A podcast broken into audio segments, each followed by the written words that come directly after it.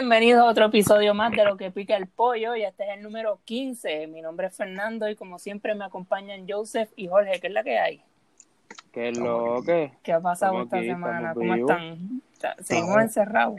Sí, bueno, bueno, este, yo creo que ya el encierro se ha convertido en la- En la lo nor- normal, sí, lo normal. Sí, Sí. sí. Por lo menos por el futuro cercano será, ¿verdad? Porque a pesar de que muchos países ya están abriendo sus fronteras, digo, abriendo sus, sus, relajando sus restricciones, se puede decir.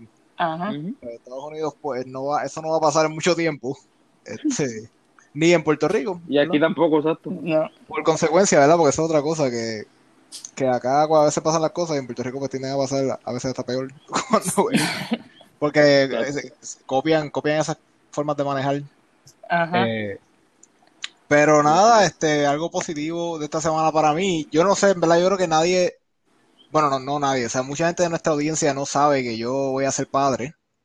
Ah, Uy, es primicia, Uy, uy, uy. primicia para Exacto, es verdad, que voy a ser padre eh, en enero del año que viene. Digo, de verdad, en enero, esperemos que sea en enero, ¿verdad? Eh, van a ser en diciembre, va a ser, van a ser el día de No. cumpleaños.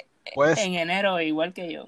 Es, exacto, mira, Eh, esa es la compra, cabrón, no. Van a ser en diciembre. Mira, yo estoy aquí y si nace en enero 6 o algo así, pues entonces es bueno porque no tengo que regalarle reyes y de cumpleaños, regalo de los dos. No, Diablo, eso. que- Mira, mira, mira. A mí, me, ¿Qué- a mí me pasa eso porque yo cumplo el 4 de enero y Eh, siempre el, el cumpleaños y Reyes es el mismo, no le hagas eso. Bueno, pero Fernando, o sea, tú cumples el 4 de enero, que es como que no hay chavo ya, ya todos los chavos se gastaron en las cosas de Navidad, Sí. y es como que, Sí. mira, toma, una paleta. Este, no, pero eh, sí, pues eh, ayer, ayer el evento especial para mí fue que fuimos a hacernos un, bueno, Valerie ya va a mitad de camino, como quien dice, ya tiene, va para 16 semanas, y pues ya se puede saber el sexo biológico del bebé si se hace un, un sonograma, y eso fue lo que hicimos ayer. Y descubrimos que el sexo biológico de mi hijo es masculino. Y ya. Este, yo estaba tripeando con Jorge, yo le decía como que, mira, yo no, yo no creo mucho en hacer esto de gender reveal porque el, el género, el género yo no lo sé, el género lo sabré luego si es que acaso si me entero algún día, ¿verdad? Ajá. Porque sabes que el género es una cuestión distinta al sexo biológico, pero. Pero el sexo, por lo menos, de mi bebé va a ser masculino cuando nazca. Eso es lo que, lo que aprendí. Y honestamente, más que eso, lo más que me resultó, pues, algo emocionante fue ver que todo estuviera bien, que todo se estuviera viendo bien. Este, por el momento, pues, los brazos bien largos. eh, Algo que me fue interesante es que le midieron la cabeza al bebé. Eh, eh, yo sabía, yo sabía que eso, yo lo sabía. Entonces, yo no sé, los que me conocen saben que yo soy cabezón como loco y Valerie también. Entonces, pues el, el que estaba haciendo el sonograma dice, ¿tú estás seguro que este bebé tiene 15 semanas? Porque por la cabeza parece que tiene, está pillando para el 16 ya y no te estoy mintiendo. Y- Mira, mira. No te estoy mintiendo, así que tengo un bebé cabezón, edad de esperarse. O sea, la genética está ahí. Carajo, cabrón. Sí. Así mismo fui yo cuando chiquito. A mí, mira, mi mamá me tuvo que llevar al médico y todo para ver si mi cabeza era normal. Y resulta que el doctor le dijo, mire, señora, usted es cabezona. So que su hijo va a ser cabezón también. Así que pues esa será mi, mi historia. Y pues bendito, Barley quiere tener un parto natural. Ay, bendito. Y va a estar un poquito. Va a estar Va a estar bien chacho, apretado. Definitivamente. Sí. Y pues- ¿Sabes? ¿Sabes qué es lo cool de todo esto? De tener esta conversación grabada, que a lo mejor algún día, si tu hijo encuentra esta conversación, va a decir, diantre, mira, cuando mis papás fueron a ver el, El sonograma. el sonograma, y tal vez escucha esto en algún Estaría momento, chévere. Eso está bien cool. Es una pena chévere. que escuche que no los estamos tripeando, pero pues. Bueno, pero mira, Pero honestamente, este cariño, este cariño, mira, mi mamá me tripeaba a mí también Sí. con la de la cabeza. Ella me, ella me lo decía, me decía como que, mira, a ti te chequearon pensando que tú tenías alguna situación con tu cabeza por tamaño. Háblale, Sí, no, háblale a tu hijo del futuro. Pues Ya, mira, hijo, un mensaje aquí. hijo del futuro, este episodio de Lo que pica el pollo, va a empezar de Lo que pica el pollo, era un podcast que hacíamos en esta época. Espero que todavía lo estemos haciendo cuando tú tengas ya como quiera. Nosotros ahí, auspiciados por AARP. Sí. No, no, pero este, bueno, AARP, si nos quieren auspiciar, eh, estaría chévere. Sí, de aquí en futuro. Pero este Jole dice eso, pero tú sabes cómo es Joseph. Y conocemos también a Alexi, que estuvo una vez aquí. Yo estoy seguro que el hijo de Joseph va, va, va a vacilar más que ellos dos juntos. Así que no le va a importar Sí, esto que estamos diciendo. No Nos va a sentir- vacilar más a nosotros. Exacto, Ajá. me va a sentir bien orgulloso si es así, ¿verdad? Es un buen trabajo.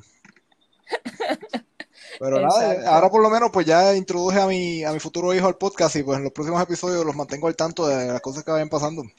Exacto, Nada claro. más que hacemos un, lo tiramos en las redes, el nuevo, Sí. el nuevo, el pichón, el nuevo pollo, El pollito. el pollito. Qué Y-. Híjole, que es la que hay esta semana. Nada, pues esta semana ha estado buena, he estado trabajando mucho con, con la música. Sí, que Este, ya, ya saqué mi, mi primer tema, que ya. se ha movido bastante bien. Realmente en, la, en, la- en las redes sociales he recibido buena, buenas críticas sobre el tema y nada, y en verdad trabajando en lo que viene, lo próximo que viene. Que ya, ya pronto salimos con, con un EP. Exacto. Nice. Prontito. Prontito. Y quienes no han escuchado todavía el, el anterior, ¿dónde es que lo pueden encontrar? Pues mira, este, lo puedes buscar en YouTube. El primer En tema. YouTube lo puedes buscar, se llama Para esto nací. O en mi YouTube, en mi canal de YouTube que se llama Jordi Oficial. Y ahora también está en SoundCloud. Si buscas en. SoundCloud Para esto nací o buscas en SoundCloud Jordi, lo vas a encontrar también ahí en SoundCloud. Exacto. Nítido. Exacto. Para que vayan y, y lo Ah, escuchen. pues. Y lo cabe. Pues miren, esta semana tenemos, han pasado varias cosas y una, una de las cosas que, que queremos discutir es que pues a lo largo de la semana anterior se cumplió un año de esas masivas protestas que se dieron en el 2019, lo que después se llamó el verano en el 2019, específicamente un 25 de julio del, del 2019, ya era la noche, el 24 para el 25, cuando Ricky Rosselló finalmente de- decidió renunciar a la gobernación después de todas las protestas que se dieron. Eh, mucha gente esta semana recordando lo que pasó hace un año tras el polémico chat y los actos de corrupción también que no se pueden olvidar que ocurrieron en la administración de Rosselló. Este, y queríamos dedicarle la primera parte del podcast a eso, a hablar un poco de nuestra experiencia con, la, con la marcha, porque nosotros estuvimos acá, Jorge estuvo presente, yo estuve trabajando en todo lo que fue el, el, el- las Sí. protestas y yo sé, aunque estuvo desde Seattle, pero desde Seattle, como saben que en, en varias partes de Estados Unidos y también hasta en España hicieron manifestaciones en contra de Ricky, también pues yo se participó de Ricky renuncia desde, desde ese ángulo, así que me gustaría saber cada uno una reflexión de, de todo esto que ocurrió. Diantre, mano, en verdad, para mí fue algo bien chévere porque desde Seattle yo siento que fue algo que yo hace tiempo quería, estas cuestiones a veces cuando uno está tan lejos, no se siente bien lejos de, de- se siente bien distante de la gente pues, con la que uno se identifica, de su familia y también de su país. Y recuerdo que para el verano pasado, todos los puertorriqueños que yo conozco acá teníamos este feeling de como que, mano, quisiera estar allá, quisiera estar en Puerto Rico, protestando, todas las imágenes que nos llegaban de, de las protestas era algo pues impactante y algo pues que hasta cierto punto nos hacía sentir orgullosos, un contexto de que pues hemos tenido en Puerto Rico y la diáspora también unos años bastante jodidos recientemente y, y fue algo refrescante, se puede decir, este todo este sentido de unidad que hubo a raíz de pues exigirle la renuncia a Ricky, ¿verdad? Porque ya era como que demasiado lo que, lo que estaba pasando bajo el gobierno de él. Era ofensa tras ofensa al, al pueblo.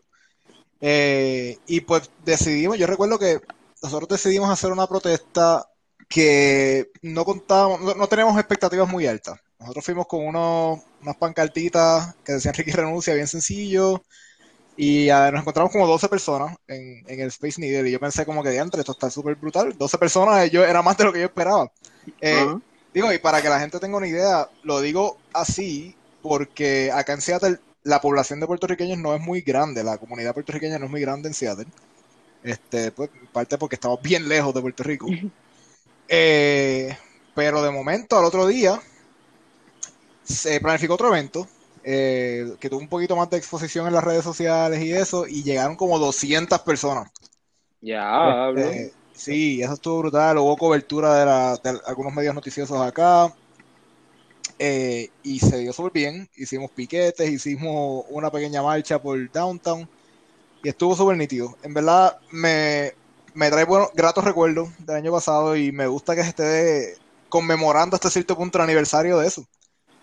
Este, Ajá, porque es importante, es importante un- historia, no solamente la historia de los puertorriqueños en la isla, sino los puertorriqueños fuera de, de- de la isla y, y en todas las partes del mundo, que la diáspora, eh, pues, para bien o para mal, representa una, un sector bien grande de, de- de los Ujú. puertorriqueños en el mundo, o sea, me- quizá más, más puertorriqueños fuera de Puerto Rico que en Puerto Rico.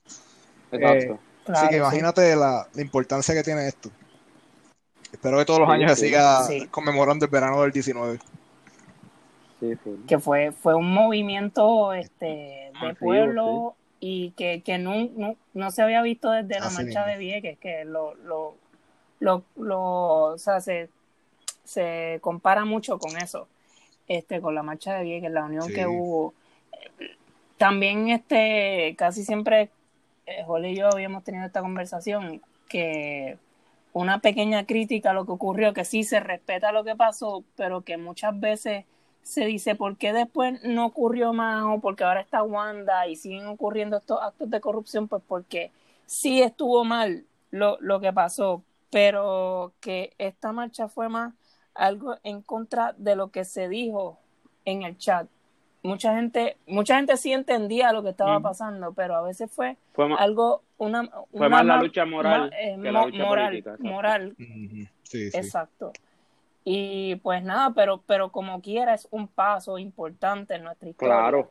Eh, de- a- algo grande que se hizo para sacar a un gobernante, que mucha gente de Ricky renuncia, bueno, prácticamente lo, lo, sacamos porque no tenía otra opción, no podía gobernar con lo que estaba pasando, porque lo, lo más interesante de todo es que comienzan protestas pequeñas frente a Fortaleza y semana tras semana, tras, pues, digo, día tras día, porque duró casi dos semanas esto, eh, terminó con una marcha masiva en el expreso, seguía, la, después de la marcha la gente seguía también frente a. Fortaleza, cuando eh, eh, la policía decidía al final a las 11 que se acostaba a, a dormir la constitución, que ahí venían los gases, pero la gente seguía ahí, no se quitaba, pues ya obviamente tenía que renunciar porque era imposible gobernar de esa manera.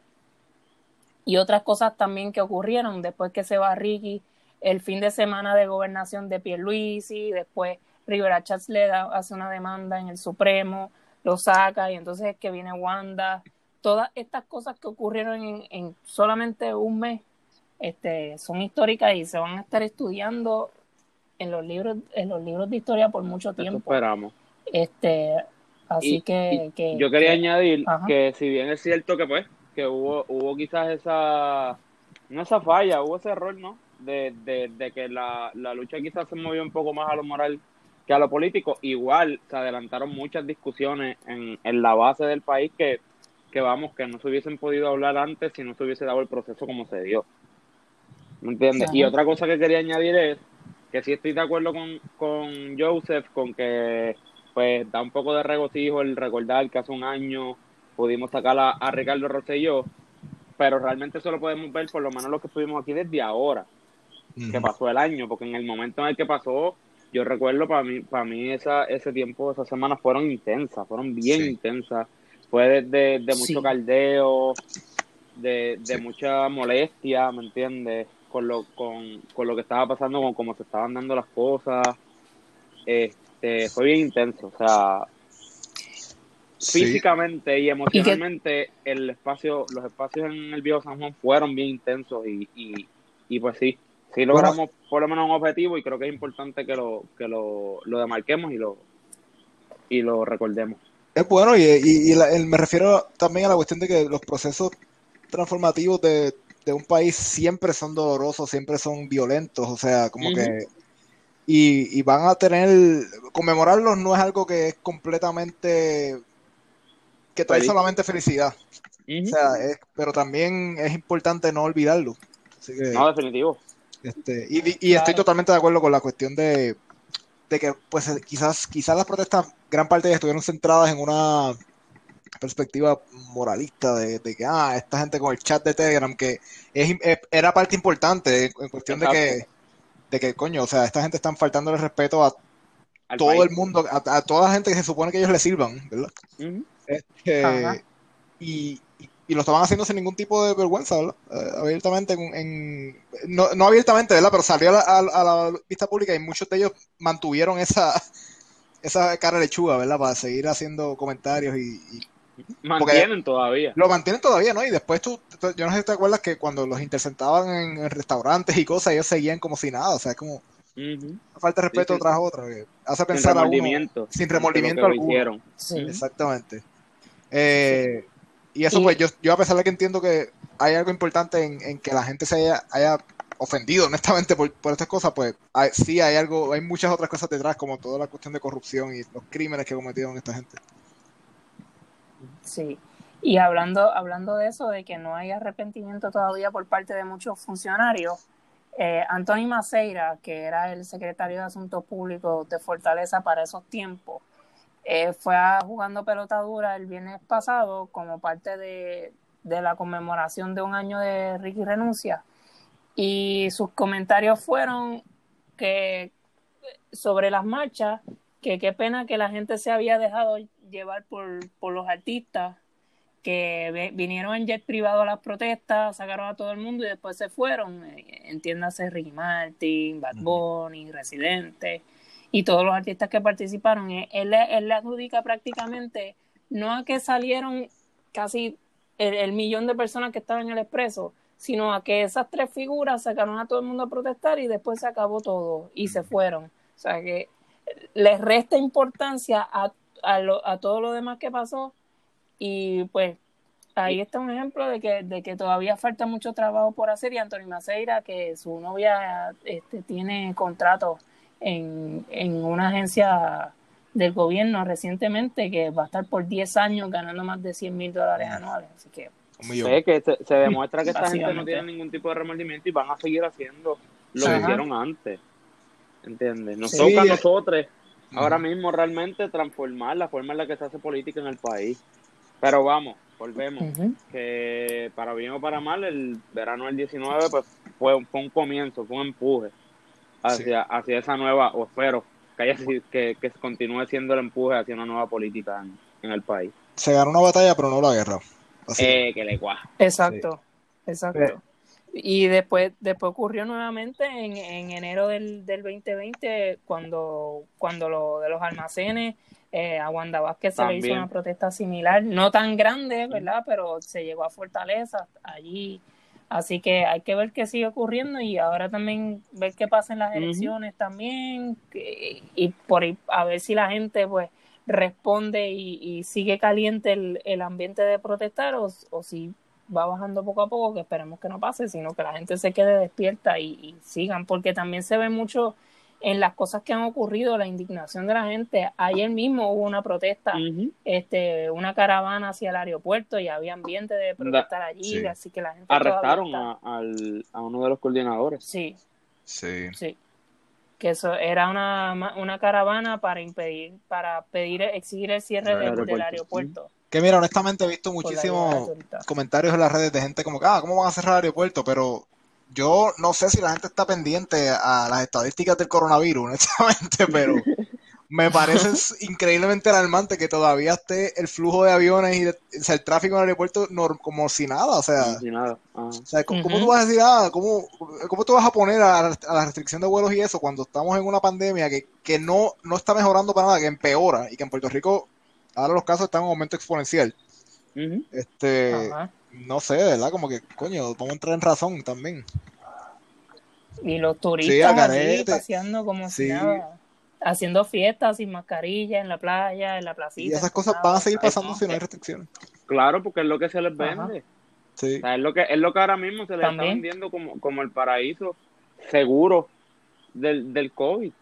Exacto. Erróneo, lo sabemos pero, pero es lo que está pasando, o sea, y, y, claro que van a venir si tú le, si tú le vendes la ganga esa. Y que están baratos, Bahamas cerró, pues vamos por Puerto Rico. Así mismo. Y hablando de eso también, este, esta semana salió un anuncio de campaña del presidente Trump.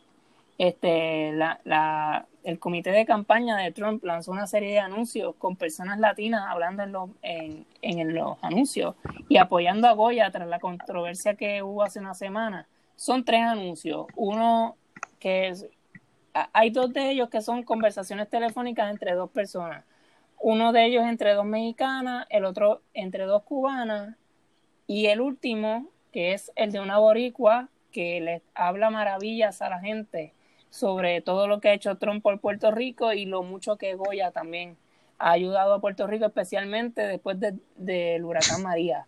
Eh, la, la, cosa con, con, los anuncios que son bien estereotipados, los tres. Eh, yo, yo los escuché con acento bien marcado, tanto el de las mexicanas como el de las cubanas y el de la boricua, con un acento bien marcado y hablando, da asco, porque hablando maravillas de Donald Trump, eh, especialmente de, lo, de, tocando el tema de María, que, que, es un tema tan sensitivo para nosotros, y diciendo que, ajá, diciendo que nos ayudó cuando lo que vino fue a tirar papel toa, este, toalla aquí en Puerto Rico. Este, me gustaría saber también la opinión de ustedes sobre esto. Ay, hermano, de verdad que yo estaba escuchando el de la que se supone que la muchacha que se supone que es puertorriqueña y me acordó muchísimo las ejecutivas del jangueo. Bien ah, cabrón. Al lado como una ejecutiva del jangueo, mano. Entonces, lo que es, es como extraño, ¿verdad? Ver el anuncio porque tú escuchas esas palabras salir con un acento puertorriqueño y es algo que se siente tan irreal, se siente como que... falso, ajá. y se siente falso porque es una narrativa tan estúpida. Ajá. que es como que se nota que es un libreto. O sea, eh, yo nunca escuchaba a alguien de Puerto Rico y sé que los hay por ahí. A lo mejor que yo estoy en mi propia burbuja de. Pues alejándome de esas estupideces, pero gente que esté hablando así de esas maravillas de Trump con un acento puertorriqueño me, me resulta como una disonancia, una cosa bien, no sé. Fue, impactante realmente. Es impactante porque se siente como un libreto puro, o sea, es, propaganda de Trump. Sí. realmente yo lo yo lo escuchaba y lo único que estaba en mi cabeza era como que diablo, en verdad esta persona que está grabando esto piensa esta pendeja, o sea, cree esta mierda, cree que esto es real. Yo quiero pensar que, es una... cabrón, o sea, yo, yo quiero pensar que lo pago, que como pues, como le iban a pagar, pues ya. Sí, sí, pero, pero lamentablemente... pero cabrón, o sea, porque es que es ridículo es ridículo. Y lamentablemente hay mucha gente que, que son latinoamericanos, puertorriqueños, caribeños y, y que piensan que, que, Trump le ha hecho bien a este país. este, desafortunadamente. Pero. Sí. Pero pues. Está cabrón. Ya no de una pandemia, ¿verdad? Estamos en una pandemia hablando de lo mucho, de lo bien que ha hecho Trump. Ajá, cabrón. Ajá. Que, que mucho nos ha ayudado con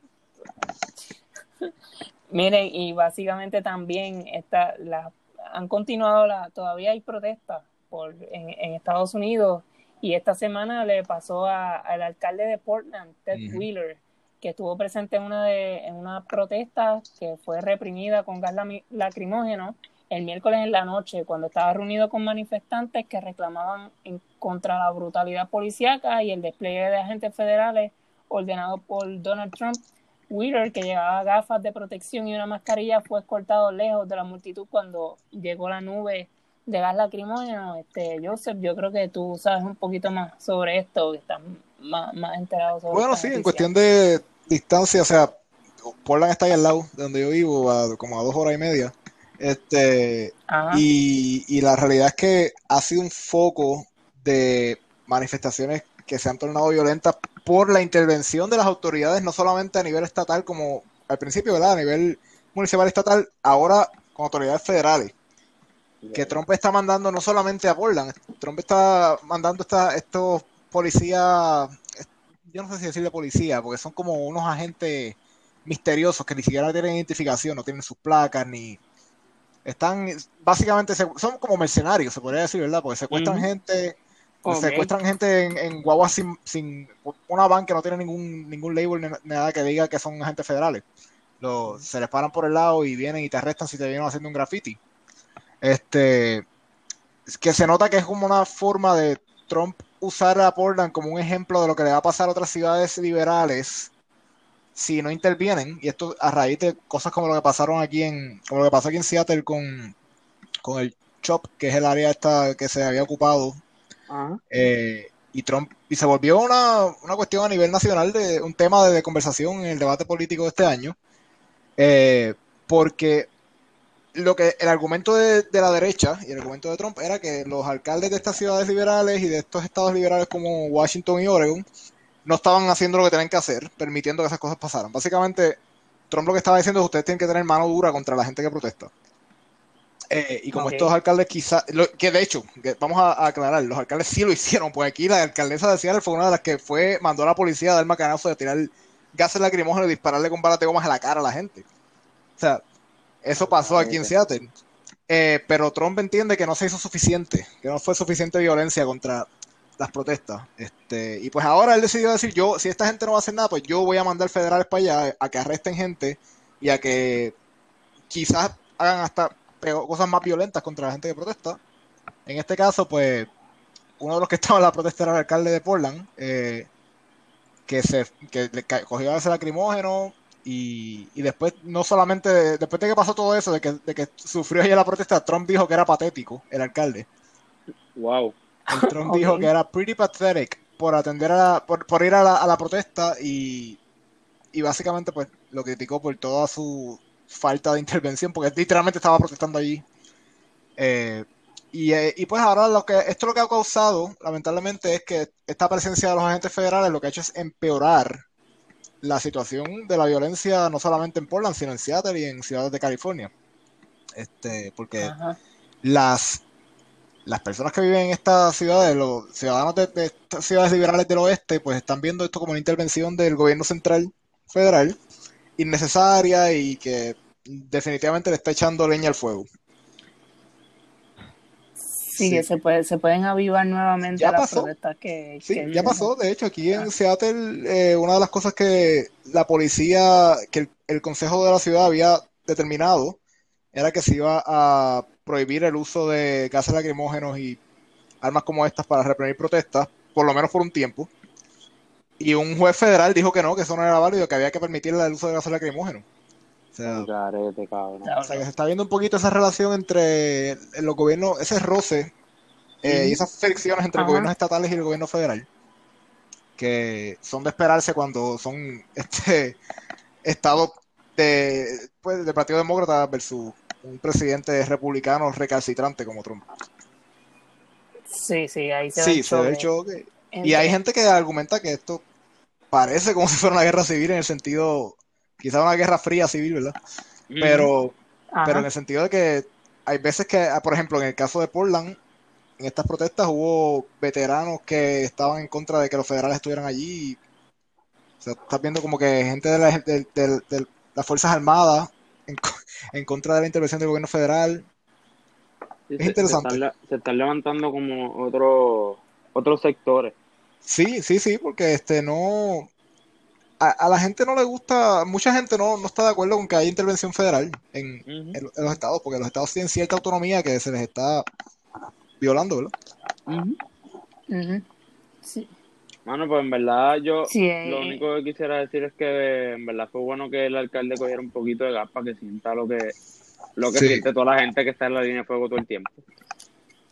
Sí, no, y definitivamente le va, le va Sí. a resultar. Yo, bueno, pienso yo que lo puede usar a su favor, ¿verdad? Él va a decir como que yo estuve allí con ustedes cogiendo gases lacrimógenos, que esto, ¿sabes cómo Sí, es la política también? Como que- Ajá, cabrón, ya, Ah, ya le tienen que tener la sí, campaña alrededor de eso. Exacto, exacto. Ajá. Yo también me sacrifico, al igual que el. A pueblo. Trump dijo patético.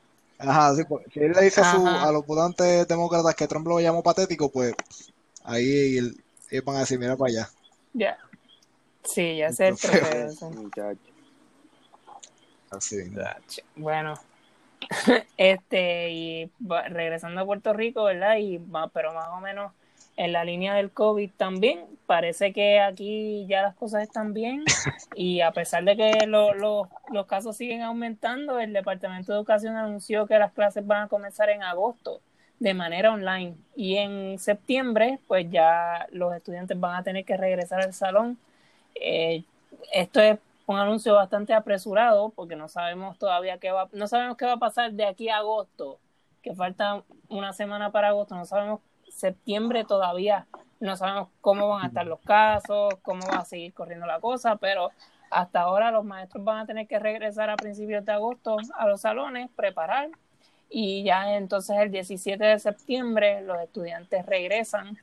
Eh, no, no sabemos, aquí todos fuimos, sabemos cómo, cómo son los, los, niños de inquietos, fuimos jóvenes, fuimos adolescentes, cómo controlar eso, los maestros que pues a veces son uno, uno solo y no puede controlar bien el, el movimiento de los estudiantes eh, algo bastante difícil y el gobierno pues una vez más demostrando su incapacidad de gobernar, especialmente en el Departamento de Educación. ¿Ustedes creen que esto es algo apresurado o que está bien que, regresen ya en septiembre? Que ¿Tú te acuerdas cuando hace algunos meses decíamos, ah, ya para julio eso va a estar... Bueno, yo me acuerdo que Trump decía que, que el calor de verano iba a matar el coronavirus. Exacto. Ya como lo mató, muchacho. no, y el calor que ha hecho y, no, lo ha matado. Así que yo no sé, yo por eso es que yo pienso ahora que el futuro a corto y medio plazo va a seguir siendo un COVID. Eh, y más cuando tenemos tomando decisiones estúpidas como abrir las escuelas antes de tiempo. Pero a mí, a mí este tema, no sé, me trae como cosa, porque sí, sí es cierto, o sea, yo no estoy completamente de acuerdo con que abran las escuelas ahora mismo, pero también pienso en todo eso y todas esas estudiantes que realmente no tienen acceso a poder recibir una educación remota. Claro. ¿Me entiendes? Y, es como que, o sea, ¿cómo, ¿cómo entonces logramos una armonía para, para que tanto la persona, el estudiante o la estudiante que tenga privilegio pueda accesarlo de manera remota y el que no tiene los privilegios también pueda accesar esto, ¿me entiendes? Sí. Como que por eso es que me es ambiguo el tema. Pero ahí tenemos un problema que, ahí tenemos un problema que no necesariamente es, o sea que ahí la situación es cómo mejorar la accesibilidad de esos claro. estudiantes y estudiantes que no tienen la posibilidad de, estudiar remoto, cómo mejorar eso, o sea, porque el problema es que, o sea, uno puede decir como que no, hay que abrir las escuelas porque los, los y las estudiantes tienen que entrar a los salones de clases y no pueden eh, coger clases de su casa remoto, pero si tuviéramos un departamento de educación en Puerto Rico que fuera competente y que hubiera un buen manejo de, los de, los de los recursos que se le otorgan al departamento, de los fondos, no tendríamos necesariamente un problema de esa magnitud. Estoy, de acuerdo, estoy completamente de acuerdo. esa es la parte que ahora mismo pues, eh, eh, nos, nos, pone una situación bien complicada porque no, o sea, ¿qué vamos a hacer en dos o tres meses? Sí, precisamente sobre eso, sobre los recursos, la gobernadora que está utilizando las computadoras que, que son para los estudiantes, las, está utilizando para politiquear porque hace una actividad de entrega de computadoras, pero realmente están llegando a quienes la necesitan o se la está dando a gente que, a lo mejor va a Ponce, por ejemplo, que es un municipio donde la alcaldesa la apoya a ella, voy allí, entrego computadoras, pero no están llegando realmente a quienes necesitan esas computadoras. Estamos de acuerdo porque esto volvemos, como, como hemos hablado con todo el proceso, incluso hasta de, cómo se ha manejado el COVID. Esto es llenarle checkmark. Sí. Ah, mira, llenen mi lista que yo les entregue computadoras. No importa quiénes llegaron, no importa si cumplieron realmente su función, pero ya ella tiene en su lista que lo hizo. Eso es todo. Sí. Exacto. Sí. Así que, y también esto nos recuerda también que lo discutimos hace en uno de los episodios anteriores, los maestros en Texas que estaban hasta llenando los testamentos por, porque los estaban obligando a regresar al salón. Este, esperemos que en Puerto Rico no pase nada grave, ¿verdad? Pero que así de seria es la situación si la llevamos a otros lugares donde también están abriendo escuelas que están sumamente preocupados por la situación, pues este, aprender un poquito de esos ejemplos y que no ocurra nada, nada para... Bueno, ponte a pensar, ponte a pensar en los chamaquitos, ¿verdad? Como el, el, tipo de distanciamiento social que te puedes lograr entre niños, ¿verdad? Y entre... Ajá. y, no, y, pues la cuestión de, hasta el bienestar, mira, yo cuando era chiquito, yo una vez le, zumbé una piedra a un, bueno, Jean-Pierre, fue Jean-Pierre, Jean-Pierre eh, ¿Cómo arreglaste, diablo? Mira, oye, la piedra la cogí yo, la piedra la cogí yo en la cabeza por culpa de Jean-Pierre. Jean-Pierre, tú estás escuchando, ¿no? Jean-Pierre le zumbó con una piedra a un nido comején y yo estaba al otro lado del... Ok, ok, vamos a ver. es culpa compartida. Porque yo estaba parado al otro lado del árbol y yo sabía que Jean-Pierre estaba sumando piedra. Pero, coño... Y tú querías sumar piedra también, no te hagas. Yo, yo, quería sumar piedra también. O sea, nuestra guerra era con el nido comején. Eh, y yo no... Fueron daños colaterales. digo, y pudo haber sido peor. Se pudo haber caído el nido Comején y que esto se saliera volando encima de nosotros, ¿verdad? Ajá. Pero punto te coger una la cabeza como tu hermano Exacto, como mi hermano. con la rama. con la rama. Y mi hermano que tuvo una astilla en la frente como por tres años, literal. Mira, pero, pues el punto es, el punto es que, que ya sabemos cómo los niños cuidan de su pues, de su salud y de su bienestar, ¿verdad? Así que podríamos esperar una explosión de COVID si somos muy... No, solo eso, ajá. nosotros como adultos muchas veces fallamos en el mismo distanciamiento. Definitivo, Sí, definitivo. se nos olvida. A uno que está acostumbrado ya, se le olvida de momento, toca algo que no se supone que tocaba, le chocan la mano a alguien, ay, Ah, sí. O sea, imagínate a los niños que pff, no les importa y no, a veces no saben. Es verdad, es verdad. No, es que no, uno se, se despista también. O sea, Claro, cuando es niño, pues es más aún. complicado. Es complicado, es complicado. Y más, más o menos yo te quería también comentar sobre más o menos la línea del COVID, los que siguen los deportes, pues ya esta semana empezó la, la MLB, la Grandes Ligas, y la NBA empezó también con, con juegos de calentamiento. Lo interesante de todo esto es eh, la manera en que se están llevando a cabo los juegos sin público y cómo, cómo han hecho para, para llenar ese espacio. Por ejemplo, en la MLB pusieron unos cartelones de, de público. Eh, qué sé yo, en el estadio de los Dodgers está un cartelón de Daddy Yankee, de Natina Tacha, de. Mario López, este, para simular el público y con y si alguien hace un honrón le ponen el sonido como los de los juegos de video de la gente gritando, pues para más o menos avivar un poquito la cosa. Igual en la NBA están haciendo lo mismo con sonidos especiales y cosas. Que pues esa es tal vez un- una pequeña probadita de lo que puede ser tal vez el deporte en el Bueno, futuro. En, en que- Corea, yo no sé si estoy similar a esto que estabas diciendo de, de las formas, estrategias para crear una audiencia, ¿verdad? En, en Corea estaban Ajá. usando muñecas sexuales. No te- para los juegos de Ah, fútbol, ya. mira, en serio, tú el New York Times sacó un artículo sobre esto que dice, sí, así como lo ves, las muñecas sexuales son, están con letreros de, en, en la audiencia, porque las, pusieran, las ponen amarradas con mascarilla puesta, para que la gente tenga... Ah, Yeah. Sí, porque tiene tiene la la- boca eh, ah, es verdad, Claro, es verdad, es chico. verdad. Bueno, pero parece como si estuvieran gritando si son muñecas sexuales con la boca abierta. Como que eso es. Sí. Pues eso es otra cosa. Oye, hablando de deporte, quiero añadir algo de deporte. O sea, que en este podcast nosotros hablamos de, de, De todo. de todo, de todo.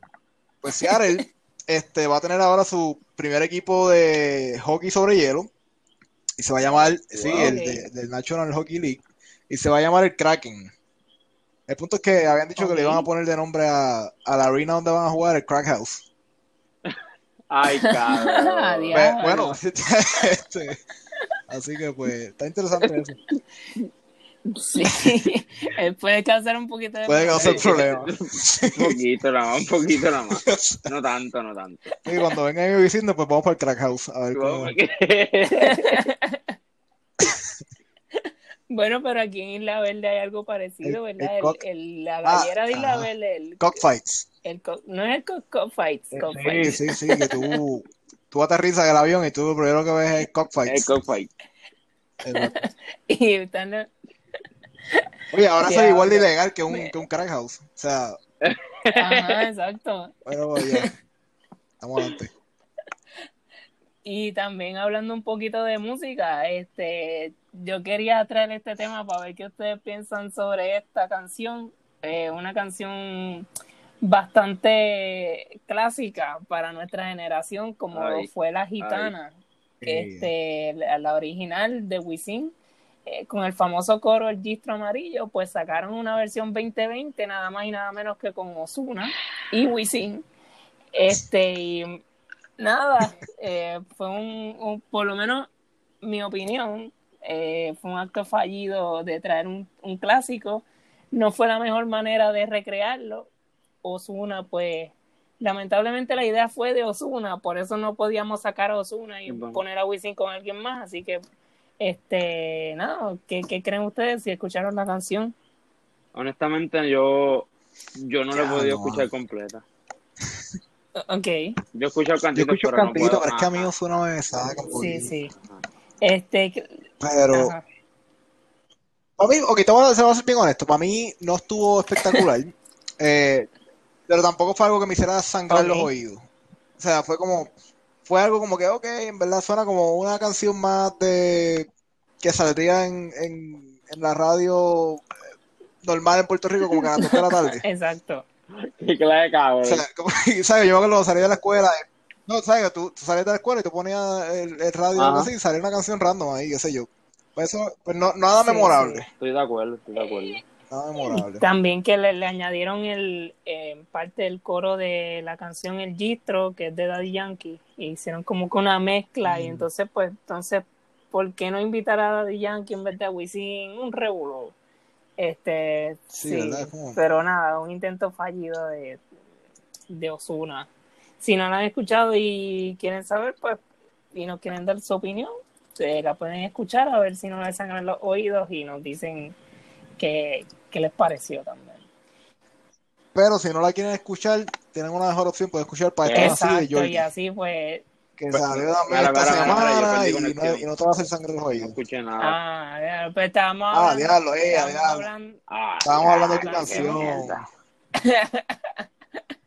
No, no, lo que estábamos diciendo era al público que si no quieren escuchar la Ozuna, Ah, escuchen obligado. para esto. Ya lo me gusta esa broma, debemos grabarla.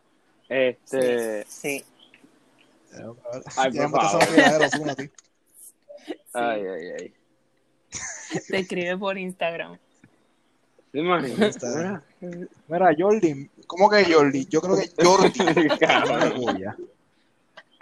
Esa huele. No, no, no. Yo no creo que yo no creo que Ozuna te joda con ninguna No, persona él- porque él no, porque tiene- él Él es el menos que puede. Él es el experto. él es el menos que puede. Ay, una bendita. Exacto. Pero que le vaya bien, que le vaya bien la vida. Que se Bueno, pero cuide. quién sabe. Sí, Que le vaya bien en la vida. Sí, eh, a diablo, esto puede ser el, el- el inicio, No, no, no, el no, inicio de no. la tiradera. y comenzó aquí Comenzó aquí la primicia de lo que pique el Ay, pollo. nueva tiraera. La tiradera. Yo creo que estamos. tira- Eso, eso Sí, fue un buen cierre Sí, este episodio. Este, sí, ya, ya tenemos con eso. Eh, hablamos sobre todo lo que pasó y esperemos que estas dos semanas prometen también porque vienen muchas cosas. Las primarias son en dos semanas. Así que, Era. Ay, 92. también. Cállate. Eso, eso, Era, era, eso, era. eso, eso era algo que quería añadir. Qué bueno que lo dijiste porque hay mucha gente metiendo miedo en las redes, específicamente figuras públicas que tienen muchos seguidores que no son expertas en meteorología, como Rocky the Kid y en Algorazi, que están comparando. No, es meteorología. y me molesté mucho porque tiene un post que tiene muchos shares y es comparando ese Inves con la trayectoria del huracán María, cuando el Inves todavía anda por África y es imposible loco, saber cabrón. todavía la trayectoria. Ajá. Así que, hermano, no hagan Wow. eso, eh, metiéndole miedo a la gente. Y hay mucha gente que, pues, tal vez, este, tú lo haces desde tu casa, con, de- eh, que tienes techo, vives en una casa de cemento, Cool. pero alguien a lo mejor ve eso con un toldo todavía desde hace tres años Sí. de, de- de María y se asusta y sale la gente corriendo. O sea, que una cosa es educar sobre, ve preparándote porque ya estamos en el pico de la temporada de huracanes y otra es asustar a la gente con decirle que por ahí viene algo igual que María. Sí, mano, ahí es irresponsable. Sí, son gente que lo que es irresponsable y lo que buscan es pues que la gente Sí, pues rating, que ¿verdad? compartan la Para publicación, sí. les compartan esa porquería. Pero a eso no lo hacemos aquí No, de lo la pollo. Aquí de lo que No. pollo traemos, Re- hablamos la real. Ey, ey, Baja- para la suave, F. suave, suave. Suave. mira. te puede tirar. Y, Sí, te- y, y le llega Sí, y y te da tirar. un par de puño, cabrón. Nos damos por el puño ahí. bueno, pues, así, así terminamos, Bueno, bueno. con un par de puños y una descarga Con para un par de puños. Amén. Este. Este mira, nosotros cogemos cada episodio que nosotros, que nosotros tengamos, Sí. le tiramos a alguien. El, el anterior fue Willy Colón, que se la Sí. buscó, ¿verdad? Sí. Tú sabes. Se la buscó, guau, eso suena bien amenazante, bien calle. Se la buscó, Oye, cabrón. oye, se la buscó, era, la, Sí. la buscó. Porque yo no me llevo con el Jevi. Yo no a llevar un coche de vitral, cabrón. Ya le vamos a hablar un par de Sí. en este tírate la musiquita, tírate el rock. Chequeamos. Nos vemos. Bye.